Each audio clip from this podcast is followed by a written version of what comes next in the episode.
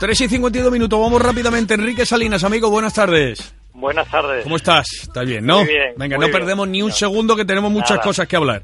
Volvemos a lo monográfico de lesiones deportivas. Y hoy toca los dolores de rodilla. ¿Realmente es una articulación tan complicada?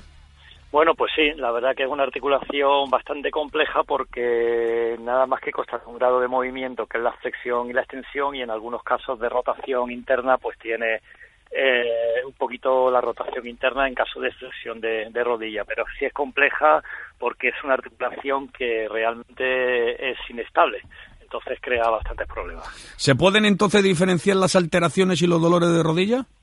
Bueno, pues sí, hay, hay, que, hay que diferenciar, hay que diferenciar sobre todo para que el oyente que nos escuche entre lo que es un dolor crónico ya causado por una recidiva de lesiones o, por causas eh, congénitas de las causas que son pues dolores agudos que son pues por un golpe o por una tendinopatía momentánea y la y los tipos de dolores pues también viene enfocado mucho al tipo de, de, de ejercitación que se realiza. Eh, pero por tu experiencia en la reeducación de lesiones, ¿cuáles son las más comunes en la, en la población deportista? Bueno, la población deportiva de aficionados, el- lo más frecuente de encontrar son eh, lesiones de rodillas relacionadas con, con tendinopatía. O sea, tendinopatía del tendón rotuliano, que es la, la inflamación eh, no crónica del tendón y también, bueno, también se da muchos casos, pero bueno, no tanto de, de posibles contromalacias que son degeneración de los cartílagos y demás. ¿Y es cierto que una alteración en la rodilla puede ser causa de otras lesiones?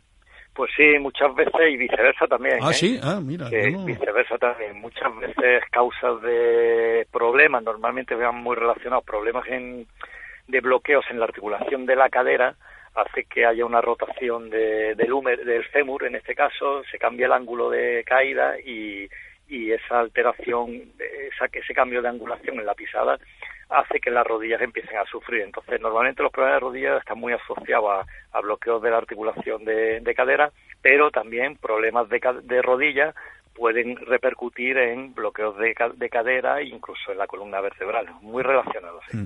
Eh, muchos deportistas aficionados dejan la actividad física por los problemas de rodilla. ¿Qué recomendarías o qué le recomiendas?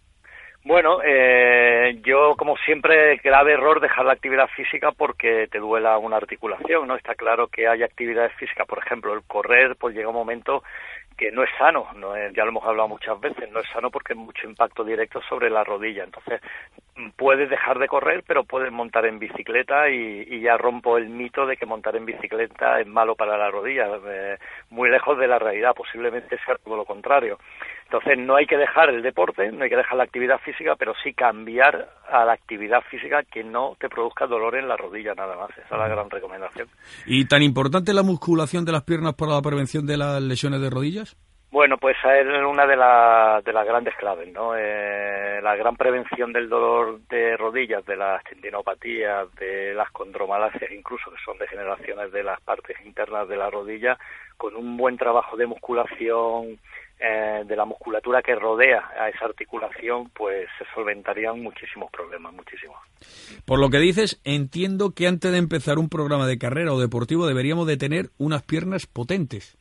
Bueno, pues sí, ese debería ser la primera letra del abecedario, debería ser la, no lanzarnos a correr y más si no se tiene, mm, si no se, ha- eh, tiene un nivel de, de, de preparación física adecuado, realmente de repente te lanzas a la carrera a hacer a lo mejor 30 minutos, cuando no tienes la musculatura preparada de forma analítica, ¿no?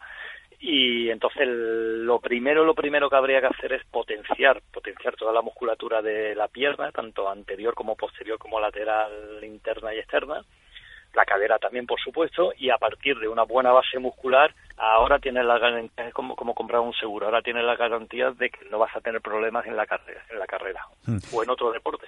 ¿Es cierto que muchos deportistas de élite tienen o tendrán problemas de artrosis en sus rodillas? Eso es verdad, porque cuando se retiran hay un montón, Enrique, que tienen Sí, problemas, sí, se tienen que sí. operar.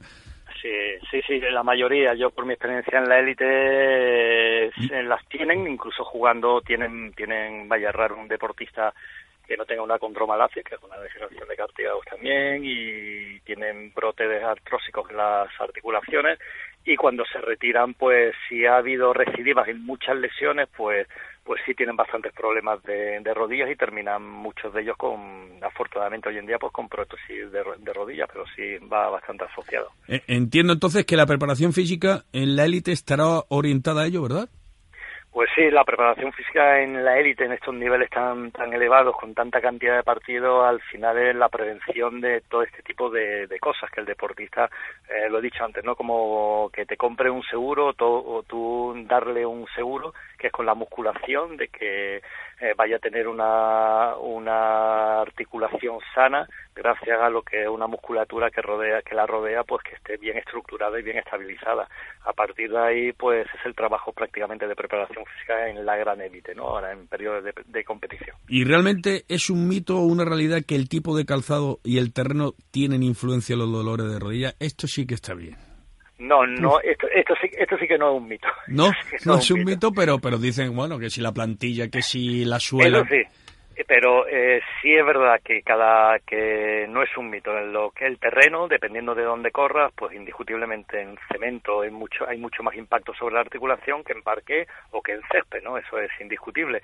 Y la zapatilla pues hay que tener no hablo de gastarse dinero eso ya hicimos un programa el año pasado sobre el calzado pero sí hay que tener la zapatilla adecuada para cada deporte. Eso es clave. Es decir si vas a correr no puedes jugar con botas de baloncesto y si vas a jugar a baloncesto no puedes eh, correr con zapatillas de correr. Pero no no es mito hay que tener cuidado con esas, con esas cosas porque te pueden quitar problemas.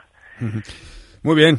Amigo Enrique Salinas, ¿dónde todo esto? ¿Dónde? A ver, porque la pues gente está interesada y quiere, y, bueno, y los problemas que tiene, pues te, lo, te los hace ver, ¿no? Sí, sí, no, la gente, la verdad que, vaya, muy gratificante porque te llama para darnos a ambos, a, todos, ¿no? La enhorabuena por el programa y, y porque, bueno, pues que se interesan por su salud y nada, al 617 40 91 70 y atiendo perfectamente y a www.enrisalinas.com que es la página web donde vamos colgando los programas y, el que quiera más información. Pues ahí está el amigo Gatel, que es un grande también con, con todo esto. Por supuesto, siempre, siempre. Hasta el jueves, cuídate. un abrazo. Adiós. Hasta luego, hasta luego, un abrazo.